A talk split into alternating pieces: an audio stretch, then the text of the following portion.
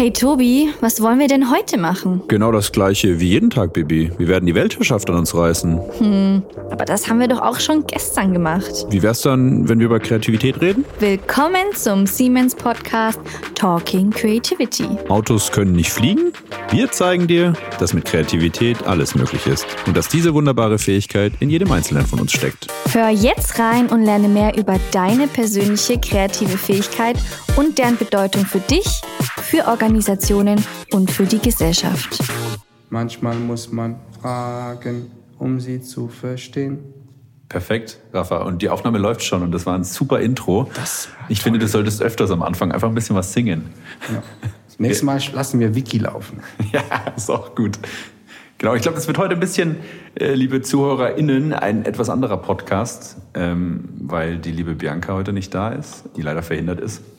Und wir auch eine kleine Neuigkeit ähm, zu verkünden haben, beziehungsweise uns jetzt vorgenommen haben. Ich meine, du konntest gar nicht Nein sagen, Rafa, aber wir haben ja gesagt, okay, ähm, der letzte Podcast war für uns äh, alle sehr inspirierend und sehr cool. Und dann dachten wir, naja, warum machen wir nicht einfach auf einer regelmäßigen Basis immer mal wieder so einen kleinen Touchpoint, wo wir sagen, da reden wir einfach mal drüber, über deine Erlebnisse, die du bei all deinen Besuchen, bei deinem Trendscouting äh, gemacht hast.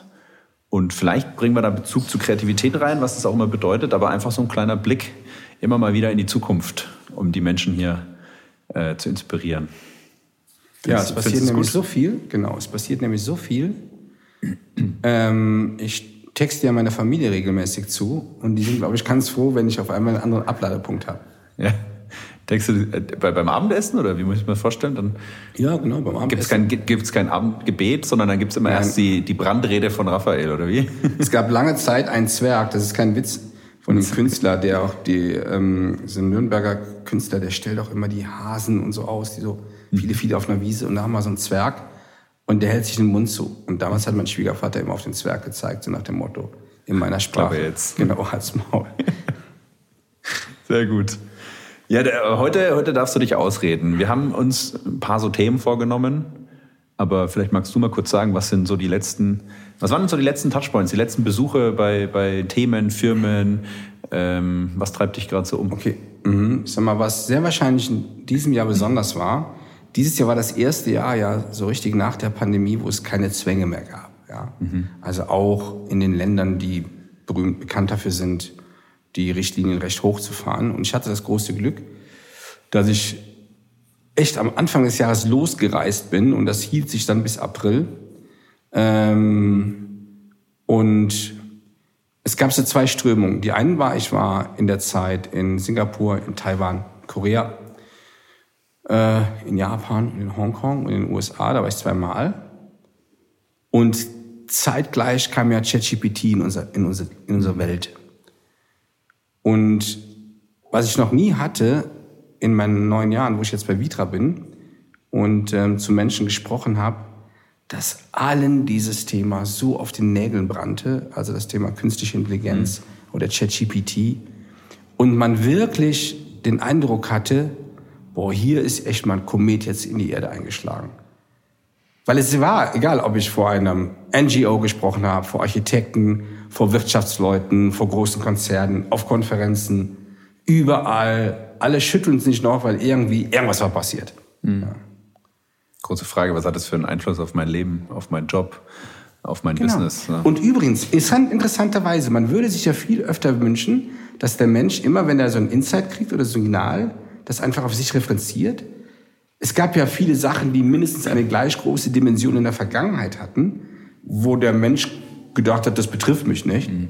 Und jetzt auf einmal sind alle so Boah, das betrifft uns alle. Ich glaube aber, weil es ein bisschen Angst macht auch, oder? Weil es aber auch so ein bisschen diesen, diesen Zauber hat von, da wirklich jetzt irgendwie, man wirft da was rein und dann kommt da was raus. Ich glaube, auf so einem Level war, ja. war, es einfach noch nie. Und das ist, ich glaube, einerseits macht es ein bisschen Angst, auf der anderen Seite ist es aber auch einfach ein bisschen beeindruckend. Und ich glaube, durch diese Emotionen, die das dann hervorbringt, was halt, glaube ich, viele andere Technologien vorher vielleicht in der Form noch nicht geschafft haben, hat es vielleicht einen noch viel stärkeren, schnelleren äh, ja, Impact auf die Menschen, oder? Was es war, es war niedrigschwellig. Ja. Jeder hat sofort anfangen können. Ja, genau. Egal, ich sag mal, Grundschüler bis DAX-Vorstand. Und jeder war, und ich glaube, jeder ist dann zu seinem Partner, Freund, Freundin gegangen. Du schau mal, was hier gerade passiert ist. Schau das mal an. Und jeder war platt. Genau. Und das glaube ich, da ehrlicherweise muss ich lange zurückdenken, wann ich das letzte Mal dieses Momentum hatte. Ja. Ich glaube, wie ich das erste Mal ein Smartphone oder iPad in der Hand gehalten habe. Ich glaube, ja. so, ja.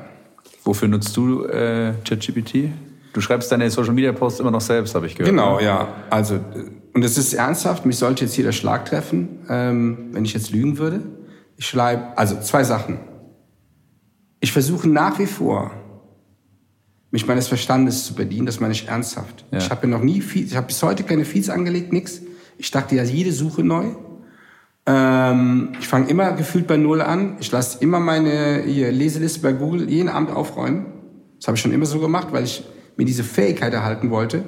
Und wenn ich zum Beispiel, wenn ich Sachen im Panorama ändere oder Texte schreibe für Workshops oder für Vorträge, wo ein Kunde einen Wunsch hat, dass der Vortrag in die Richtung geht, schreibe ich die erstmal selbst. Mhm. So. Wann nutze ich das? Gib mir 30 Fragen zu diesem Thema. Mhm. Oder, oder ich habe komplexe Artikel, sagen wir in Bloomberg lese ich jetzt 20 Seiten. Mhm.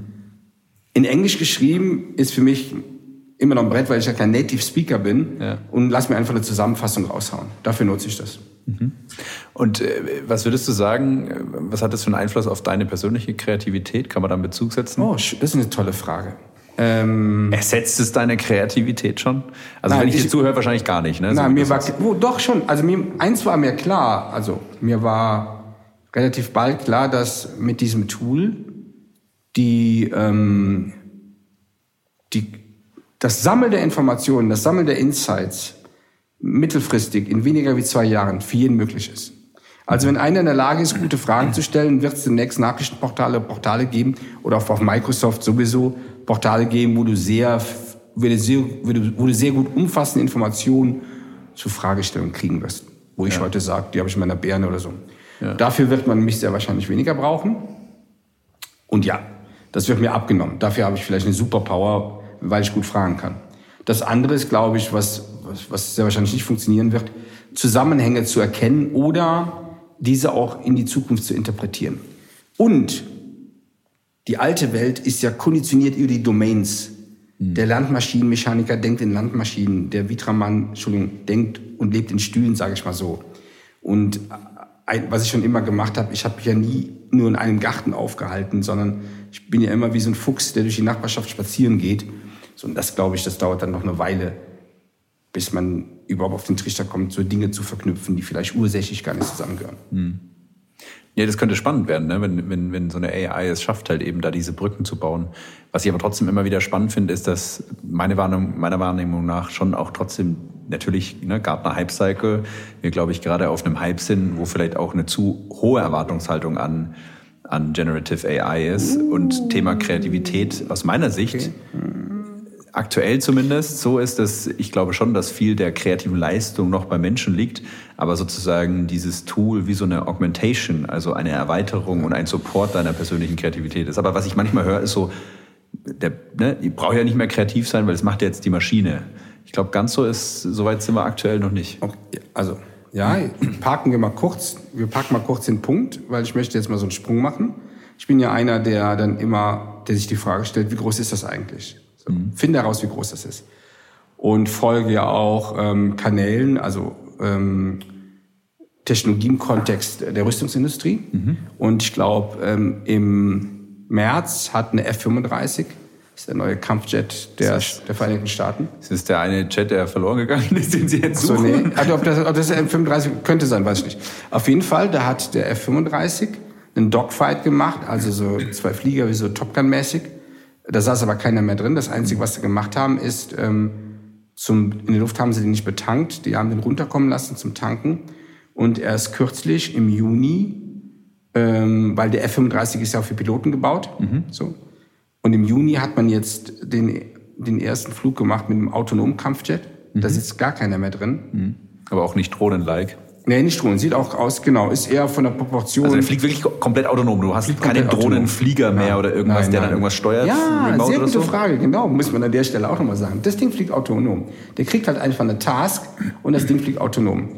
Ähm, findet man auf YouTube die Videos und auch wenn man recherchiert die Artikel. Und dann denke ich mir schon, das ist unendlich. Also die Möglichkeiten dieser Technologie sind unendlich. Und ein Mensch, losgelöst von dieser Technologie, du solltest natürlich nie Kreativität ablegen.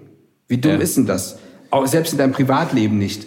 Weil es einfach, weil das ein, ein zentraler Muskel ist, der dir so viel helfen kann in deinem Leben, dein Leben vielfältig reich zu machen, nicht im Sinne des Geldes, sondern an Erlebnissen und und und. Ja. ja, auf jeden Fall. Also ich glaube, da steckt sehr viel Potenzial drin. Nur innerhalb dieses kreativen Schaffensprozesses steckt ja auch was Essentielles drin, dass man Regeln ändern muss an der richtigen Stelle. Ne? Und da gibt's diese Story, die ich ja so liebe mit dem, mit dem Pissoir, was dann als Kunstwerk äh, verkauft wurde. Das heißt, da gab's ja mal in New York eine Ausschreibung mit einem, ja, keine Ahnung, hier nächste Kunstausstellung, reich dein Kunstwerk ein. Ne? Hättest du als Raphael auch ein Kunstwerk einreichen können? Was hat einer gemacht? Anonym, hat ein Männerpissoir gekauft, hat es auf so einen Holzblock umgedreht, draufgeschraubt und hat dann einen Titel draufgeschrieben, The Fountain hat es eingereicht. Großer Aufschrei, alle haben gesagt, der spinnt ja oder die Person spinnt ja, ist ja keine Kunst.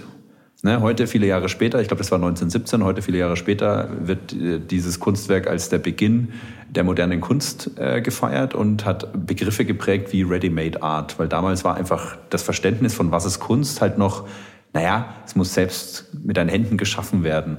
Und äh, habe mich da auch beschäftigt und auch mit ein paar Researchern dazu gesprochen. Ich glaube, dass das zum Beispiel eine Fähigkeit ist, die die aktuelle Large Language Model Technologie, so, ne, ich bin auch Laie in der Form, äh, einfach noch nicht kann, dass das System sozusagen, also die AI selber Regeln, die es vorher gesetzt bekommt, verändert. Und das ist, glaube ich, am Ende die große Kunst der Kreativität an den richtigen Stellen, die Regeln zu brechen. Aber eben ne, braucht es dazu ein Verständnis. Und das ist, glaube ich, etwas, was der Mensch noch sehr gut aktuell kann. Die Maschine, glaube ich, zumindest was ich so weiß, heute noch nicht. Mag sein, dass das irgendwann kommt. Aber deshalb sage ich immer, und das möchte ich auch den Menschen mitgeben, weil ich verstehe, warum viele sagen, ja, ist ja toll, wenn die AI jetzt meine Kreativität übernimmt oder so, weil ich sehe ja tagtäglich, Kreativität ist verdammt anstrengend und das ist sowieso das, was wir an manchen Stellen vielleicht mal nicht so gern machen, weil es anstrengender ist, als irgendwie halt nur was abzufahren. Klar hat es andere Incentives, warum Menschen auch sehr gerne kreativ sind, weil es auch viel Reward zurückgibt an manchen Stellen, aber erst so langfristig. Und deshalb sage ich immer nur, wir müssen vorsichtig sein, dass wir eben jetzt da nicht sozusagen kreativitätsfaul werden, in der Hoffnung, dass die AI das macht, weil ich glaube auch, zumindest heute äh, dann viel der kreativen Leistung noch beim Menschen steckt. Ich hatte dazu was Interessantes gelesen. Also zum einen gibt es ja den Konrad Guller, der diese Datenbank aufgebaut hat. Mhm. Advanced Innovation. Hast du da mal reingeschaut? Nee. Also der sammelt seit dem ersten Tag ähm, äh, Advanced Innovation heißt die Datenbank einfach eingeben. Und der sammelt seit dem ersten Tag äh, Gen AI Tools. Mittlerweile liegen da fast 5900 Tools drin. Wenn du mhm. drauf gehst, wie viel zeigt er gerade an? Der lädt dann hoch ähm, die Datenbank und zeigt dann, Sekunde. wie viel es sind. Und die ganzen Tools sind ja irgendwie Sprache zu Musik, Sprache zu Bild, Sprache zu Excel, Sprache zu Code. Ja. Wo dann auch siehst, boah, wie verrückt das wächst. Erzählt hoch, erzählt hoch, ah. 6217. Jetzt schon 6000. Also letzte ich Woche. Ich habe gestern eins hinzugefügt, ne Quatsch. Letzte Woche habe ich gesprochen, da waren es 5000, ich lade das immer neu hoch für meine Präsis, 5806, okay. So, aber ähm, im Kontext meiner, meines Schwerpunktbüros in Immobilie und Recherche gibt's den Wirtschaftshistoriker Dror Pollack aus den USA. Ja. Der wiederum hat einen Artikel irgendwo gefunden, ich glaube, es war im The Atlantic. Und da hat ein Typ nämlich gesagt, und sein Fazit war so, boah, wenn jeder demnächst alles machen kann, wie fad ist denn das? Dann ist ja nichts mehr besonders. Ja. Und dann hat er gesagt, und wenn jeder in dieser virtuellen Welt alles machen kann und es keine Einschränkungen mehr gibt, dann ist das Besondere, dann kann das Besondere nur noch in der realen Welt stattfinden. Und dann habe ich gedacht, wow, wie geil ist denn das? Ja, dann ist das, dann ist nämlich ja. das nur unique. Und das dann müssen jetzt alle Maurer lernen wieder, oder? Weil das kann die KI vielleicht noch nicht, wobei das dann vielleicht irgendwelche Maschinen gibt, die, die das dann Antwort übersetzen. Ist, die Antwort ist zu kurz. Also natürlich, das ist aber sehr provokant, was du gerade sagst. Die Antwort ist natürlich zu kurz, aber deine Antwort führt natürlich irgendwo hin. Ja. Ähm, wo man auch nochmal gesondert drüber reden kann. Ich habe morgen bei Bildwords die Session morgens, da geht's um dieses Thema das Ende der Körperlichkeit.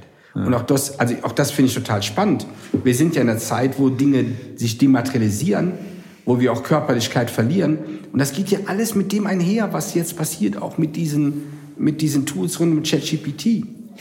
Und dann habe ich mir gedacht, ich war im Royal College of Art in London und du gehst da durch die Werkstätten, wo Studenten, Studenten an Keramik, an Bildern arbeiten. Also ich war echt nie gut in Kunst, ne? Aber es, es räumt dich sofort ab. Du stehst dann, denkst nur, boah, Alter, wie geil. Ja, und würdest am liebsten mitmachen. Ne? So. Ja, ich glaube, das ist ja auch noch so ein innerer Antrieb des Menschen, dass wir was selber gestalten und schaffen wollen. Und da ist die Frage, was du jetzt sagst, so als Künstler, Künstlerin oder wie auch immer, vielleicht gibt's dann irgendwie, ich sage jetzt mal, einen 3D-Drucker oder eine Maschine, die dann auch irgendwie ein 3D-Kunstwerk generiert über AI oder so.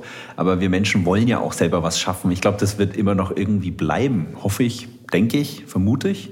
Aber es ist schon auf jeden Fall spannend. Und aber die, ich versuche mal so in zwei Ebenen zu denken. Ich sage immer, naja, so die, die Ideen dahinter, ne? also so die grobe Basis, wie jetzt halt hier bei, bei, bei ChatGPT, das, das Prompting. Ne? Ich, ich muss ja eine, einen Rahmen vorgeben. Oder es gibt ja die Tools bei Adobe Photoshop, wo du dann sagst, hey, mach das weg und mach einen Himmel rein und mach die Wolken größer. Oder also diese, diese grundlegende Idee, diese Metakompetenz, das ist am Ende das, was ich glaube, was ja bei Menschen noch liegt, aber sozusagen die Ausführung dessen, das, da haben wir, glaube ich, durch diese AI so mächtige Tools, wie du sagst, wo dann eigentlich jeder alles kann. Ne? Ich kann dann vielleicht einfach mit einem, sag ich mal, Befehl durch Text oder meiner gesprochenen Sprache sagen, jetzt generier mal das Kunstwerk, das muss so und so aussehen oder es soll in die und die Richtung gehen oder du kombinierst jetzt, keine Ahnung, Schrauben mit Nägel oder es kann ja, ein Musikstück rauskommen oder ich habe vielleicht sogar eine AI, die mit einem, ja, weiß ich nicht, irgendeiner Robotertechnik verbunden ist und kann sogar was im Raum gestalten dann damit. Also das heißt, so die, die ausführenden Tools, ne? Heute war es halt so, wenn du kreativ bist, okay, dann bist du erstmal kreativ als Metakompetenz.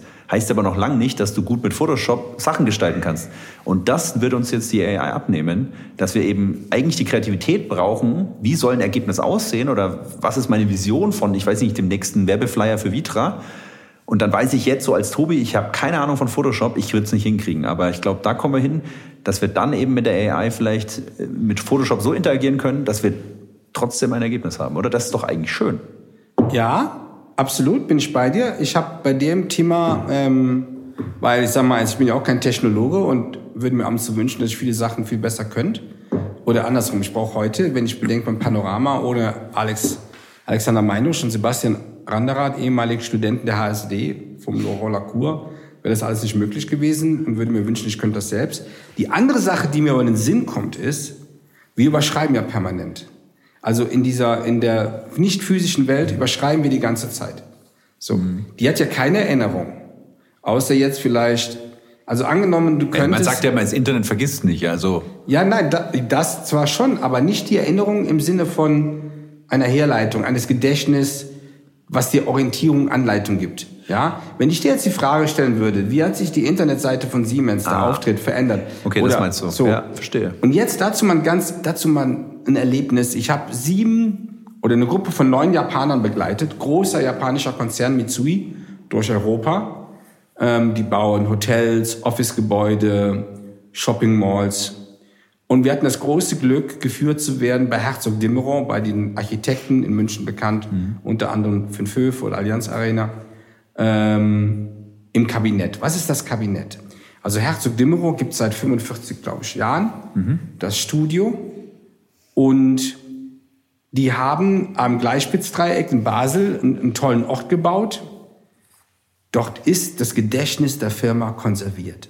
Mhm. Von den 600 Projekten, an denen die teilgenommen haben, die sie gewonnen oder umgesetzt haben, sind dort alle Modelle, mhm. Materialien, Bilder chronologisch gesammelt. Von 001 bis 600 und. Und wie nutzen Sie das? Gute Frage. Erstens, warum? Und dann ist das wie. Wie ja. nutzen das? Also du gehst da rein und du bist sofort abkassiert in einer anderen Welt. Du willst Du willst, als ob du durch Interfaces gehen möchtest. Das sind Regale, die sind sehr wahrscheinlich 3,80 Meter, 4 Meter hoch, so ein Meter tief. Und du kannst jetzt die Entwicklung auch des Studios ab, ableiten, lesen. Du siehst Formen. Und die erste Frage ist, warum machen die das? Das ist natürlich das Gedächtnis, weil die ja viele, 600, wie viele Leute auf der ganzen Welt sind. Und die in zentralen Fragen, wie wir etwas machen, welche Haltung haben wir, da gehst du rein, das ist sowas, ich will nicht sagen wie deren Bibel, mhm. aber da, da, sind Sachen einfach manifestiert mhm. und ablesbar wie der Code. Das ist der Code, nach dem die Firma funktioniert. Du siehst auch so ein Peak. Es gab Zeiten, ich glaube, der Peak war 2012. Da haben die die meisten Modelle für einen Wettbewerb gebaut. Mhm. Und natürlich jetzt mit der virtuellen Welt weniger Modelle, aber die bauen trotzdem noch physische Modelle. Und da habe ich mir gedacht, also die, die, die gehen mhm. da hin um zur Inspiration oder wenn neue MitarbeiterInnen Zum kommen. Zum Beispiel. Oder du hast einen Bauherrn, das komplexe Fragestellungen. Okay. Um so. Und das ist ja, glaube ich, es ist noch gar nicht so lange auf. Für mich hat das eine Superkraft, sage ich mal, so eine Superpower, ja? Ja. Weil es auf einmal so, du schaust über die Modelle, schaust du in eine Zeit, referenzierst Dinge für dich selber und, und nimmst, du lernst ganz anders. Also du, weil du auch als Mensch so kodiert bist, über was greifbare, sinnliche Dinge zu verstehen. Auf jeden Fall, ja. Ich glaube, das ist ein großer Punkt, den du ansprichst. Erstmal, dass wir halt Menschen einfach, ja, gibt es ja allein die verschiedenen Lerntypen. Der eine muss halt was anfassen können oder wie auch immer, oder dass du dann da halt auch Dinge, also gibt's ja, ich bin jetzt auch kein Experte, aber dass du halt an manchen Hirnverknüpfungen einfach besser schaffst, indem du halt was anfassen kannst und ein Erlebnisse schaffst zum Lernen, ne? Und eben nicht nur, ich sehe jetzt irgendwas auf einem Bildschirm Ja, oder so, ne? ja. Ähm, und das ist aber auch was, was sehr Spannendes, was du sagst, dass, dass es eben an manchen Stellen und das vielleicht gerade fürs Thema Kreativität, für was Neues schaffen so wichtig ist, den Weg zum Ergebnis zu verstehen. Ne? Weil wenn ich immer nur das Ergebnis sehe, aber immer nie weiß, wie bin ich zu dem Ergebnis gekommen, Ja. vielleicht kann, kann der AI das? Kann der AI erklären? Oh, das wäre, das wäre toll. Das, ich meine, das Aber ich glaube, das kann sie Ja. aktuell noch nicht, oder? Ich weiß Nee, nicht. aber ich traue es ja zu. Also da gibt's ja diesen Nick Foster, Ja. der ja auch ein Buch geschrieben hat zum Thema Speculative Design und den habe ich das erste Mal 2017 in Frankfurt erlebt. Dann sagte er, if you really want to understand the true, you, you have to look behind the gloss. Ja, also du musst über die Oberflächlichkeit hinausgehen. Du musst wirklich den Hintergrund, also in den Hintergrund eintauchen, egal wie der ist, damit du Genau, jetzt müssen wir, jetzt müssen wir aber, so funktioniert wahrscheinlich die Datenbank gar nicht. Weil wenn ich jetzt mir vorstelle, ChatGPT ist halt also trainiert mit ganz vielen Daten und da sind halt irgendwie, keine Ahnung, x Gedichte von einem Künstler drin, wie auch immer der jetzt heißt, ja. So, vielleicht bist du jetzt Künstler, Raphael, du hast 20 Gedichte geschrieben. So, die sind irgendwo im Internet auffindbar oder die wurden da trainiert. Ja. Jetzt kann ich aber natürlich ChatGPT nie fragen, wie ist denn der Künstler, Künstler Raphael Giegen auf diese 20 Gedichte gekommen? Deshalb wird diese AI vielleicht gerade diesen kreativen Prozess vielleicht manchmal gar nicht verstehen. Ja. Aber kann man rückwirkend aus dem Ergebnis zurückführen, warum das so entstanden ist? ChatGPT hat ja das bayerische Abitur dann bestanden beim zweiten Anlauf. Ja. Ich glaube, das war Ich hab's beim irgendwann ersten bestanden, wollte ich nur anmerken. Also ich habe es überhaupt gar nicht versucht. Auch. In Bayern sowieso nicht. Da war ich auch nicht in Bayern. Aber auch dazu interessant. Also ich habe das gehört im auf BR äh, oder in einem Podcast von BR und also okay, du hast ja das irgendwann besteht das so. Ja. Hat mich jetzt nicht überrascht. Was mich aber dann überrascht hat, er hat, ähm, also Aufgabe in Deutsch war eine Novelle, glaube ich. Ja, also eine Zusammenfassung für so eine Novelle zu schreiben. Ja. Und die Redakteurin, du hast gemerkt, als sie das dem, dem, dem Moderator gesagt hat, hat sie Gänsehaut gekriegt in dem Moment. Ich auch im Auto. Sie sagte nämlich, die, das ChatGPT auf einmal, oder die AI hat die Bedeutungen verstanden, die unterschiedliche Bedeutungen. Vom Gedicht. Und hat dann auch die unterschiedlichen Bedeutungen ähm, quasi niedergeschrieben, Mhm. als Art einer Perspektive, wie man denn diesen Sachverhalt verstehen konnte. Mhm. So. Dann habe ich gedacht, wow. Und jetzt zu deinem Punkt zurück. Also angenommen, du sagst jetzt Rilke oder Schiller oder weiß ich nicht, wen du nimmst und sagst und würdest die, würdest Fragen stellen, was denn die Beweggründe waren und so. Es mag sein, dass das heute nicht geht, aber ich gehe davon aus, dass es geht. Ich möchte nur ein anderes Beispiel bringen. Es gibt doch die SAP-Dame, die Chinesin, die mal KI-Chefin war bei SAP, die sich ja selbstständig jetzt gemacht hat mit so einem Startup. NIO, glaube ich, heißen die. Und einer ihrer Motive ist ja vertikale Large Language Modelle. Was heißt das? Ja, dass, dass die Chemieindustrie für sich ein Modell macht. Ah, okay. Oder, Ja. genau, und bleiben wir mal bei der Chemieindustrie. Angenommen, großer Akteur wie die BASF, der ja so viel Dokumentation hat, der so viel Information hat, Datenbanken. Und Chemie basiert ja dann auf Gesetzmäßigkeiten. Und du hast dann dieses große Large Language Modell, dann natürlich, und das ist ja dann eine echte KI und dann keine, genau. Ja. So. Und da kann ich mir natürlich alles vorstellen. wirfst du rein sagst, Dass ich brauche das einen neuen Stoff, der das oder das kann und dann entwickelt die das plötzlich aus den ganzen Daten möglicherweise. Zum Beispiel, oder du machst hier, oder du suchst einfach was, wo du, wo heute einer exorbitantes Wissen haben müsste in einem Labor, den du fragst und, und oder musst in diese Wälzer reingehen, die du überall stehst, wenn du in diese Labore reingehst, ja, wie bei einem Juristen. Ähnliches Beispiel, ja. Und da glaube ich, da sind wir noch gar nicht mit dem, was anfängt. Ja. Aber zu deinem Punkt der Kreativität. Ja. Da gab es diesen tollen Artikel im The Guardian von George Binotto, wie hieß der Typ, der da sagte, wie helfen wir unseren Kunden, wie helfen wir unseren Kindern, künstliche Intelligenz und noch all die anderen Dinge zu überleben, die auf sie zukommen. Weil er sagt, das Schulsystem basiert auf festen Denk- und Handlungsmustern. Mhm. Menschen sind aber in Firmen so konditioniert. Die Summe und, diesen Satz vergesse ich nicht, dann sagt er oder schreibt, diese Generation von Menschen wird einen kaskadenartigen Zusammenbruch von menschengeschaffenen Systemen erleben und sind aufgrund der Schulbildung gar nicht darauf konditioniert. Und eher, das, der Artikel endet nachher in die Empfehlung, wie wichtig Metakognitionen sind. Mhm. Ja?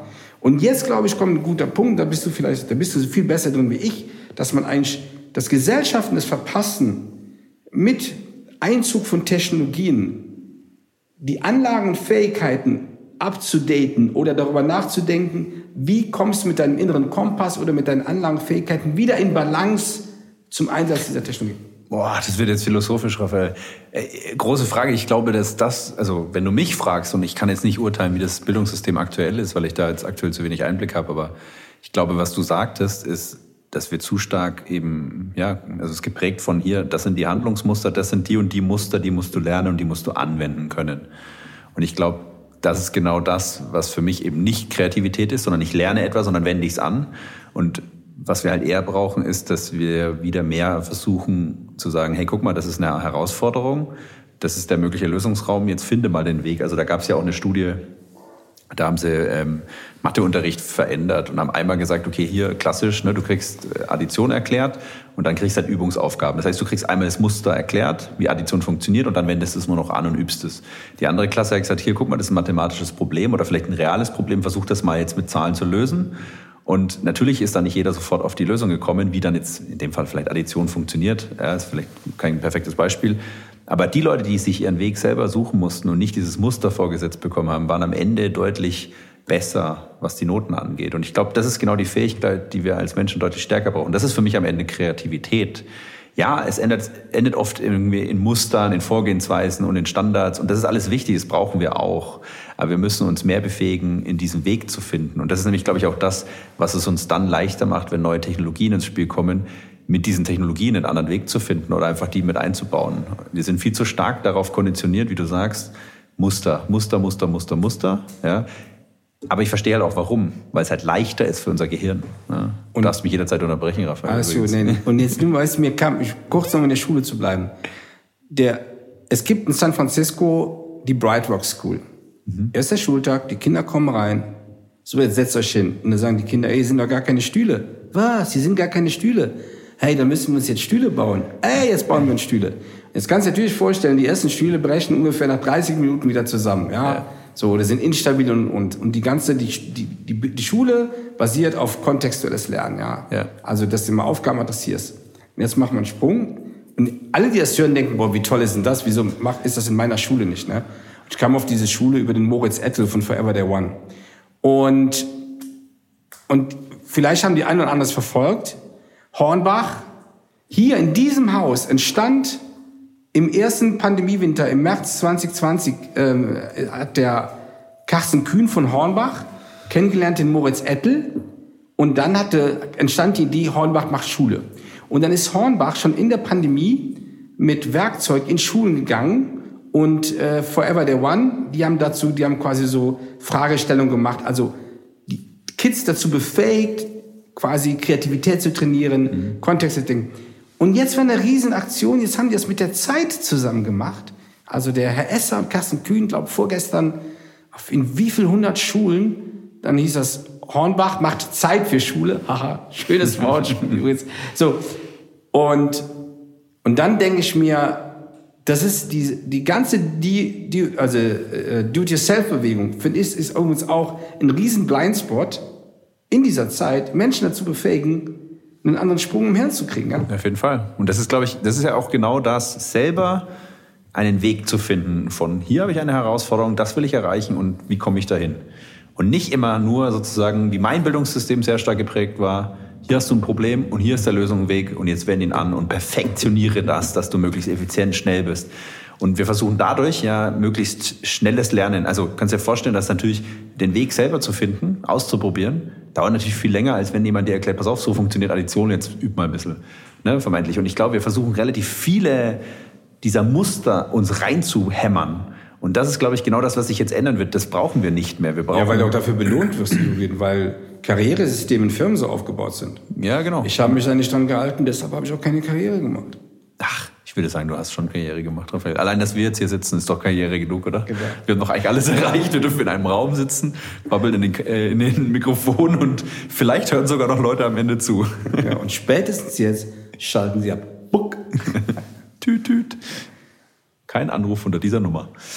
Ja, also, äh, ja, um es vielleicht nochmal noch mal einzudampfen, äh, der Weg ist das Ziel, ist so ein kitschiger Spruch, ne? aber das ist für mich genau das, was hinter Kreativität auch steckt und was, glaube ich, so wichtig ist, dass wir das mehr in den Vordergrund stellen. Und das ist nämlich auch dann der Punkt, ne? Und dieser Weg ans Ziel, der bedeutet manchmal Regeln brechen oder die Regeln des Spiels zu verändern, ne? wie bei dem Kunstbeispiel. Ja, heute war Kunst so verstanden, aber morgen ist Kunst eben auch was anderes.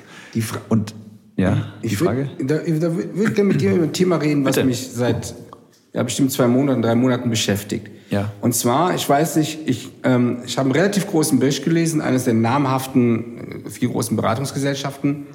Und da stand so schön drin, dass das, das Leben der meisten Menschen halt auf, äh,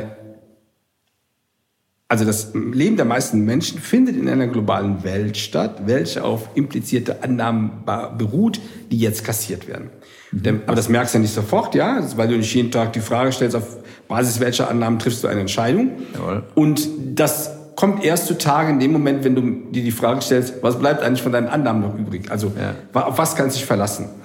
Und, äh, und je mehr ich darüber nachgedacht hatte, auch in Workshops, habe in Vorträge adressiert, da fiel das meinem Gegenüber wie so wie Schuppen von den Augen, dass die überhaupt gar nicht, ich will gar nicht sagen, den Status quo in Frage stellen, sondern dass das Erste damit anfängt, wenn du Entscheidungen triffst, die Einfluss haben auf die Welt von morgen, dass du an deine Annahmen ran musst. Ja? Jawohl. Auch in einer Gruppe. Und das musst du dir aushalten. Ja. Also auch in eine Kritiksitzung zu gehen und sagen. So.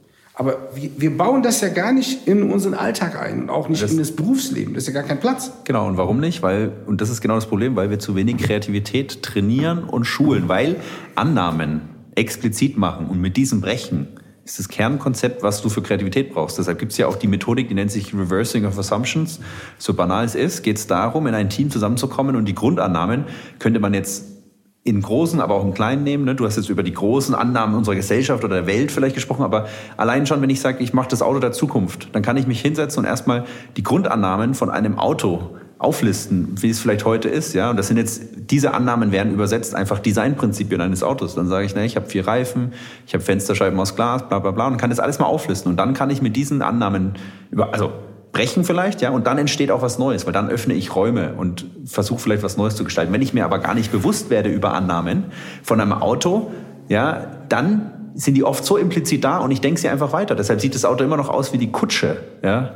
Und, und jetzt gehe ich noch einen Schritt weiter. Ja. Wir sind ja in so einer Instant World. Mittlerweile, also Instant World? Ja, also wie Kakaopulver. Wie Instant-Suppen? Milch, genau, genau. Wir sind da in, genauso, weißt du? Kakaopulver, Milch, umrühren, fertig. Ja. Und jetzt so zwei Stories dazu, die ja eigentlich komplett, ich will sagen, in so eine Verdummung von uns führen. Also das erste was ich gut fand, ich habe einen großen Kunden aus Japan und auf einmal konnte ich den Schriftverkehr zwischen meinen Kollegen und dem Japaner mitlesen, automatisch, weil Microsoft jetzt auf 365 oder den, auf Knopf, Knopfdruck kannst du übersetzen lassen. Ja. Wie cool. Ja. So habe ich zumindest verstanden, was da gerade Gegenstand der Diskussion war. Dann gibt es ja vorgeschlagene Antworten.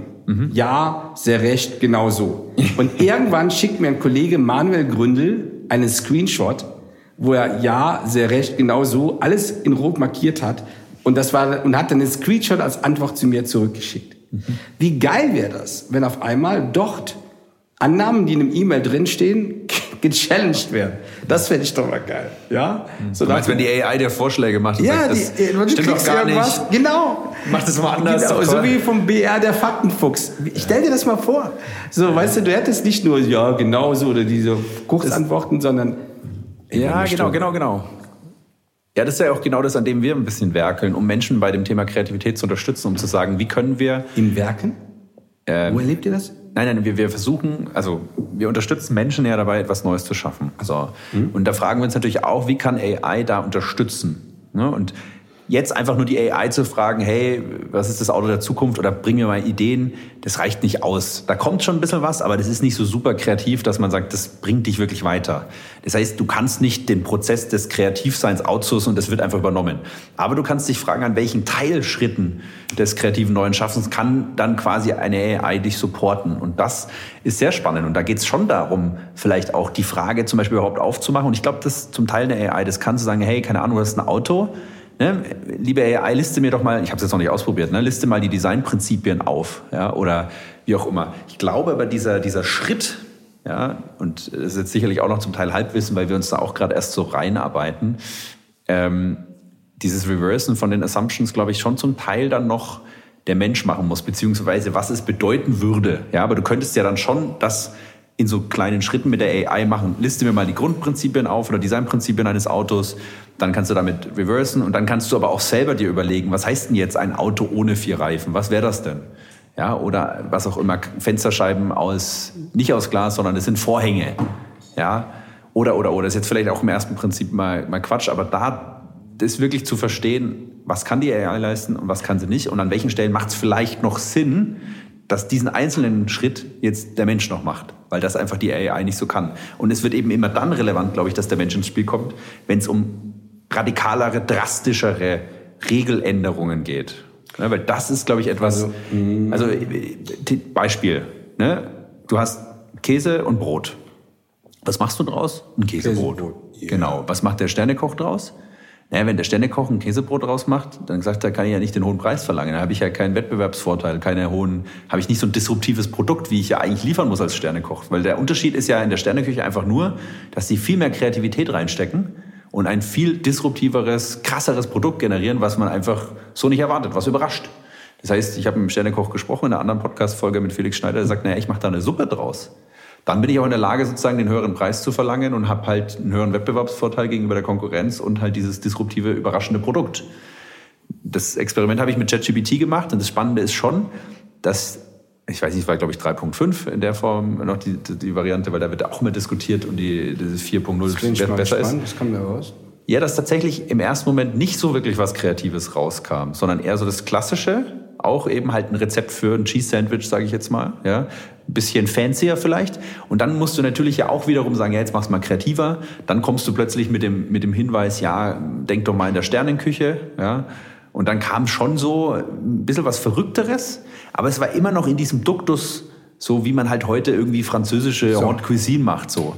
Aber äh, du bist nicht auf diese wirkliche Regeländerung gekommen, das ist so ganz anders. Ich, ich kann es jetzt schwer beschreiben, weil das ist alles mhm. so abstrakt, aber und, und jetzt stell dir mal eins vor, du könntest jetzt eins machen. Also meine, mein Traum ist ja immer so wie BB-8, diese Kugel bei Star Wars, ja. die dem Typen immer hinterhergerollt ist. also angenommen, ich hätte so eine BB-8, da wäre mein eigenes äh, vertikales Language-Modell drin. Aber dieses wiederum ist gefüttert von den acht oder neun Protagonisten, also die, die ich heute anrufen würde, wie Nils Müller oder wie ein Alexander Rieck oder wie dich. So, wenn ich Boah. irgendwie, genau, wenn jetzt, nein, ohne Witz. Jetzt stell dir mal vor, ich könnte eine Playlist machen. Das wäre keine Playlist, sondern eine Brainlist. Ja. Also angenommen, ich könnte eine Brainlist machen mit meinen Buddies und die wären dann quasi, und die können mir, das wäre sensationell. Ja, das wäre krass. Ja, wir müssen da nochmal ausprobieren. Und dann im nächsten Sync muss man damit berichten, inwieweit ähm, eine AI, Gen, äh, Generative AI, so Reversing of Assumptions kann. Aber ich glaube, worauf wir uns ja einigen können heute, ist, dass wir sehr stark immer in diesen Muster, Musterlernen und Musterstrukturen äh, verharren und wir, glaube ich, mehr die Fähigkeit brauchen, äh, ja, etwas zu gestalten. Metakognition. Boah, willst du das genau. mal erklären nochmal? Das, ja, das klingt kann ich jetzt fancy. vorlesen? Ich, ich, ich sage das jetzt mit dem Meta. Das ist nämlich super. Ich hole jetzt wirklich diesen Artikel raus, dann sage ich nämlich auch, wer das gesagt hat.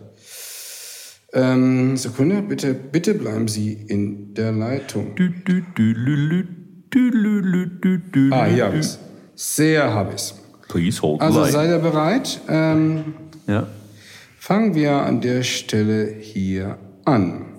So, und obwohl viel darüber geredet wird, wie sich die Ausbildung verändern könnte, wurde wenig getan, um die Schüler auf einer Welt vorzubereiten, deren Bedingungen sich so schnell ändern.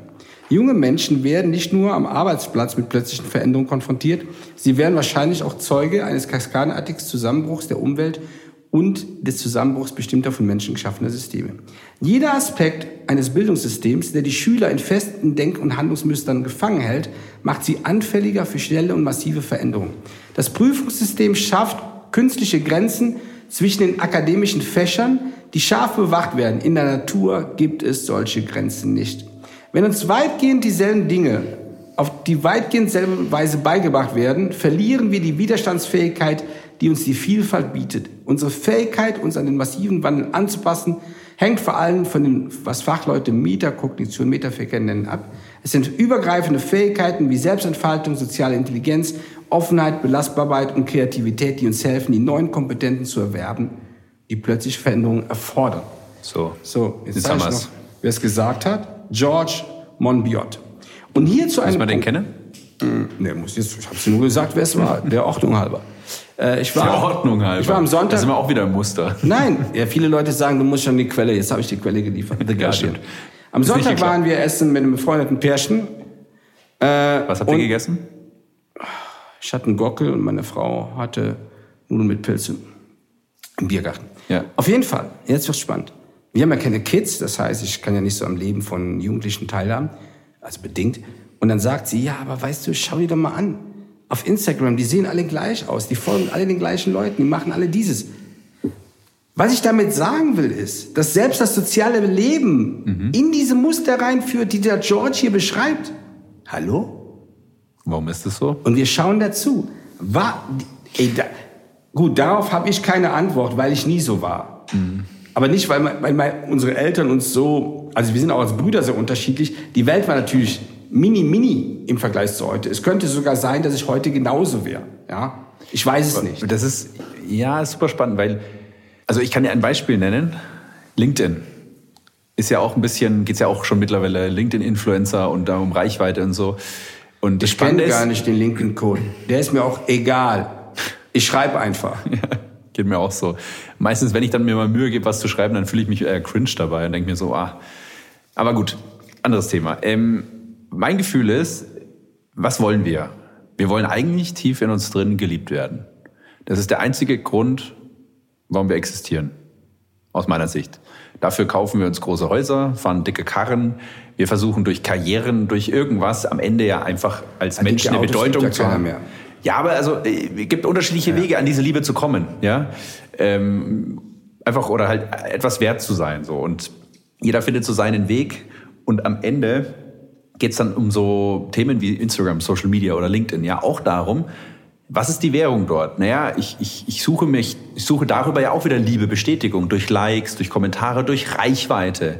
Wie tue ich das? Naja, indem ich versuche zu verstehen, wie der Algorithmus funktioniert, weil der Algorithmus ja auch ein Muster ist letztlich. Ja, das ist ja aus meiner Sicht, vielleicht gibt es da irgendwann sozusagen dynamische. Auch ein Muster, genau. Genau, und er, und er sucht ja nach Mustern und keine Ahnung. Und, und du musst das System verstehen, wie du erfolgreich bist. Das heißt, du guckst natürlich das von denen ab, die schon erfolgreich sind. Also kreieren wir da ja auch ein Muster und werden ja auch gleichförmiger dadurch. LinkedIn, bestes Beispiel, geht mir so auf die Nerven. Ich sehe jetzt immer mehr junge Frauen, die jetzt auch wahrscheinlich irgendeinen, hey, wie werde ich In- Influencer bei LinkedIn Kurs gemacht haben und was machen die? Bei egal welchem Thema, was sie posten, musst du mal drauf achten, kommt immer ein Bild von ihnen selber mit irgendeinem Text im Bild, mit irgendeinem Schlagwort, keine Ahnung, warum äh, warum ist die Banane krumm? Ja, und dann geht's in dem Post darum. Und immer wieder ein Bild von ihnen selber, ja, und ein Text dazu.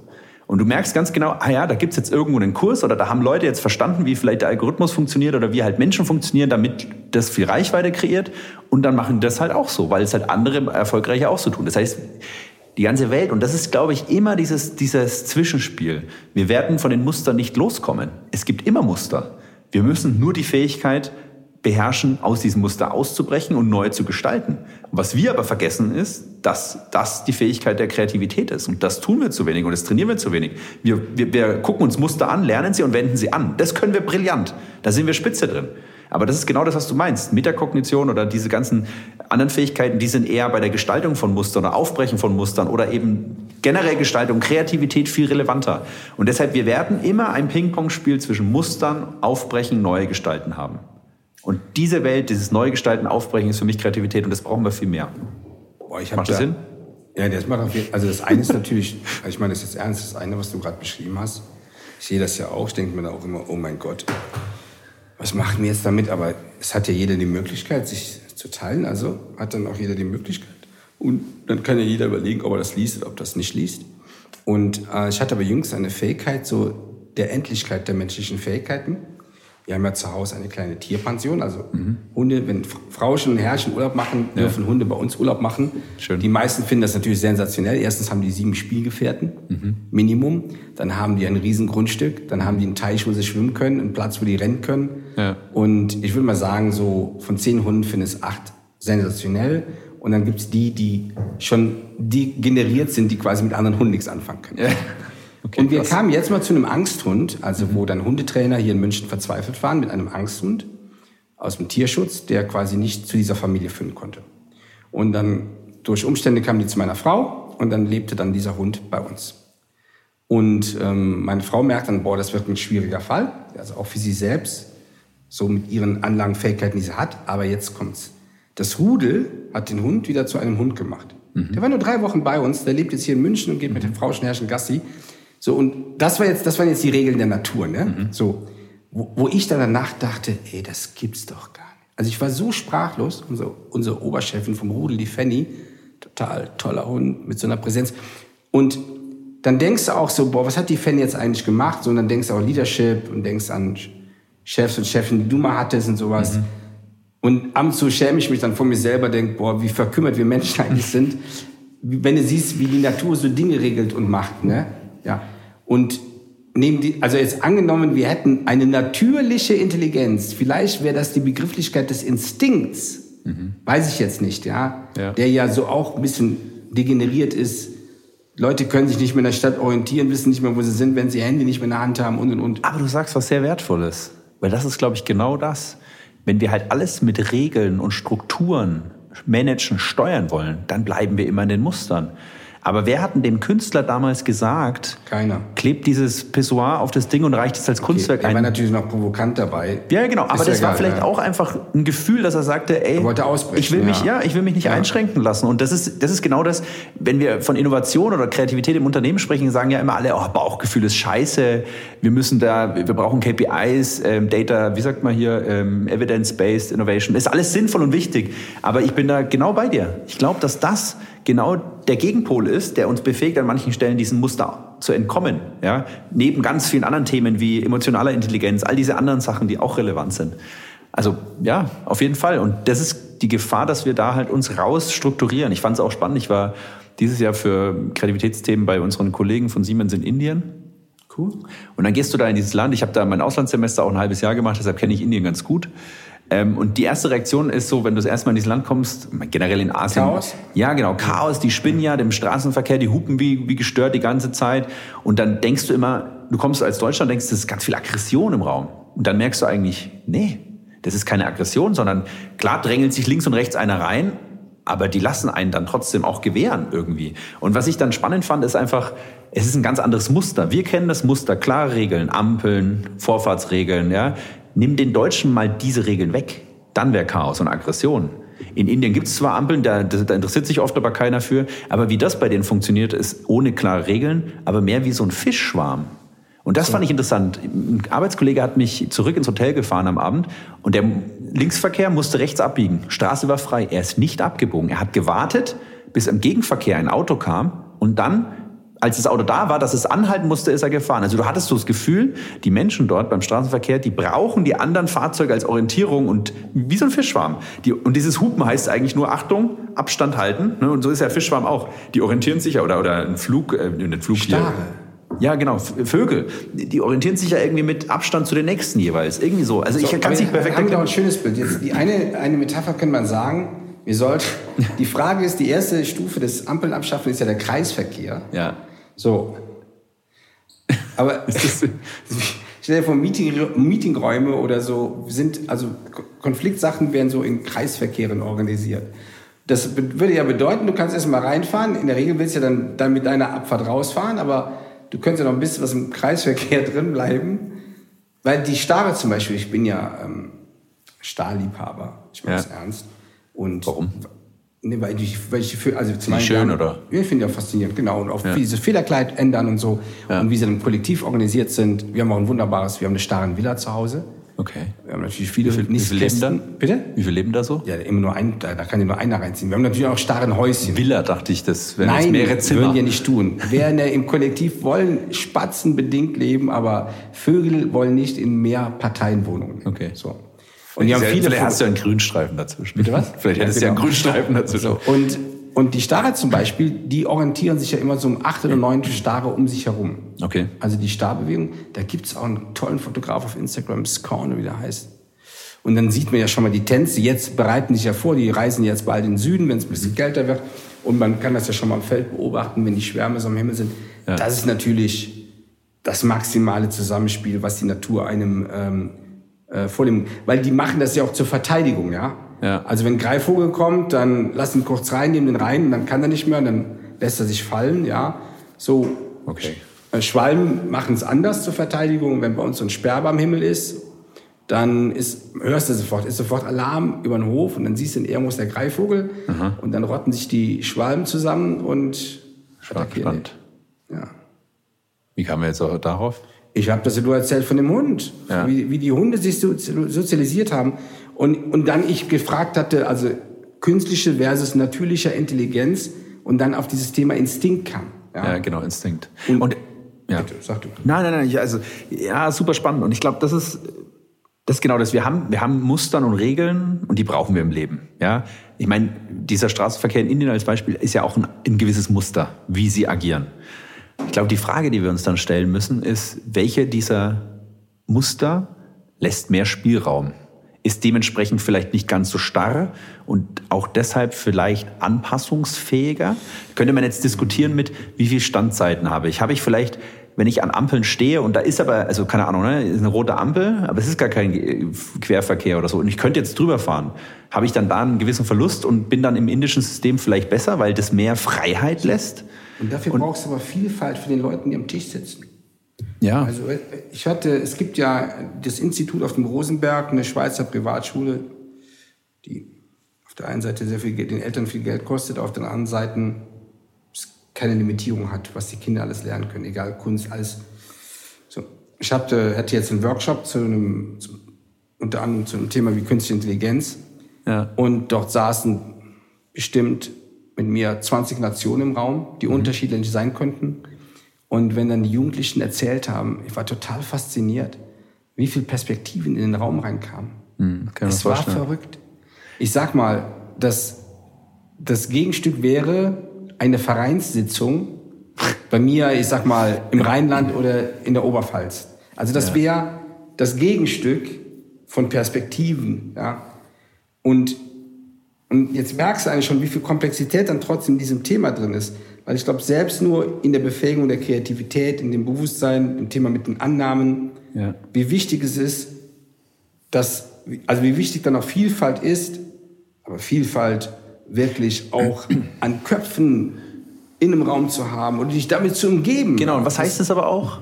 Aushalten von Ambiguität, ja. von Unklarheit. Und das ist zum Beispiel auch oh, das. Geil. Wir managen ja Ambiguität weg.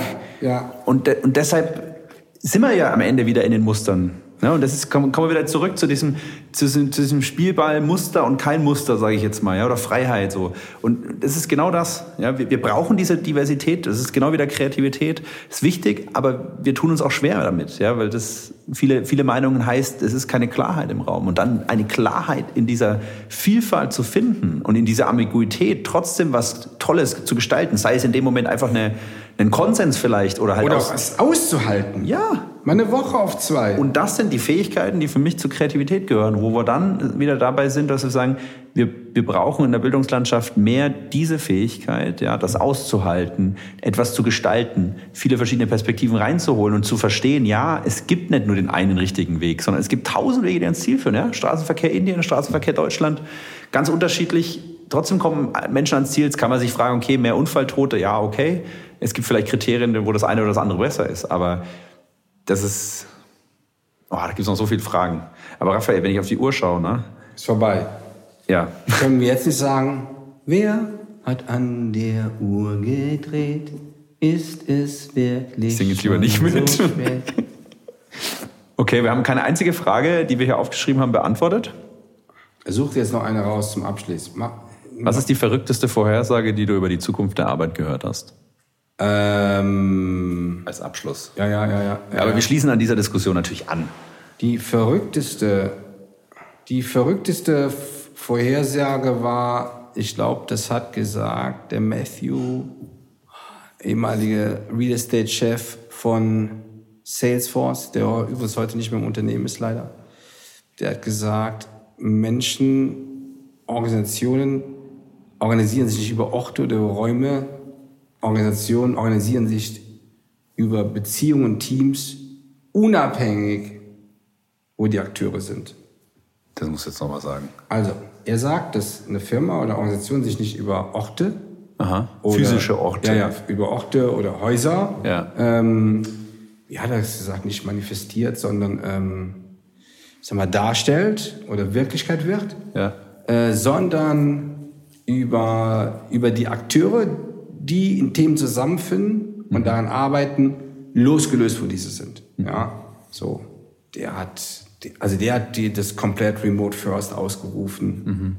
Und dass es da überhaupt keine mehr Barrieren mehr Was gibt. ist, was ist deine Meinung dazu oder deine Sichtweise? Also ich war persönlich geschockt. Ich habe beim Laufen gehört, den Handelsblatt-Podcast zu, zum Thema WorldCoin und hier diesem großen Iris-Scanner Ja. Von Sam Altman und habe ja dann mit Erschrecken feststellen müssen, dass das in Erlangen-Tennenlohe erfunden wurde. Ja. Weil die Jungs ja damals irgendwie, Trump hat die Grenzen zugemacht und dann waren die alle irgendwo und haben gedacht, okay, dann kommen wir da wieder zusammen, weil die meisten in Erlangen studiert hatten, Ja. von dem deutschen Co-Founder, leider Ja. Gottes ist mir Name jetzt entfallen. Und dann sagt, dann sagt der Reporter, ja, wo waren die alle? Sagt er, die anderen waren auf der Welt verteilt. Da habe ich gesagt, da habe ich echt innerlich gedacht, ey, Alter, wenn die so ein Ding denken, erfinden, programmieren und bauen und machen das remote, dann geht alles remote. Da war ich echt mal richtig mal komplett erschrocken. Ja?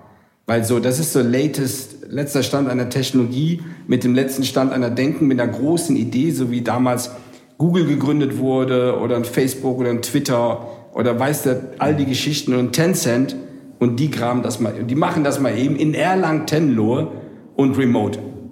Schöner Gedanke. Ich glaube, das lassen wir mal so stehen und wirken. Und wir sollten alle mal Erlangen-Tenlohe besuchen Was schon da? und das Ortsschild klauen und dann sagen, hier ist WorldCoin erfunden worden. Ivan, Wird sich meine Alma Mater, die liebe FAU, ich fahre da freuen. vorbei. Sehr gut.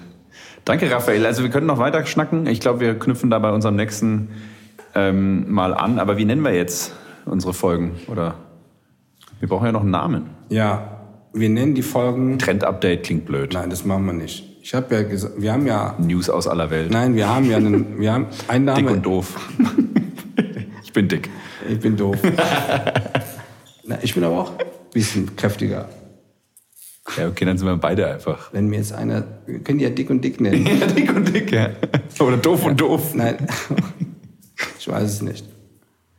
Backen ohne Mehl.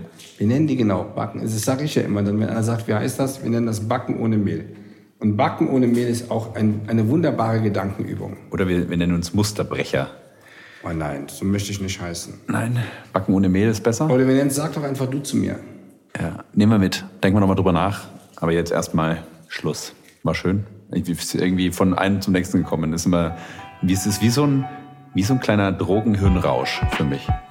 Das Ich habe Gespräch. die Drohung konsumiert. Ja, ich auch nicht, aber so stelle ich es mir vor.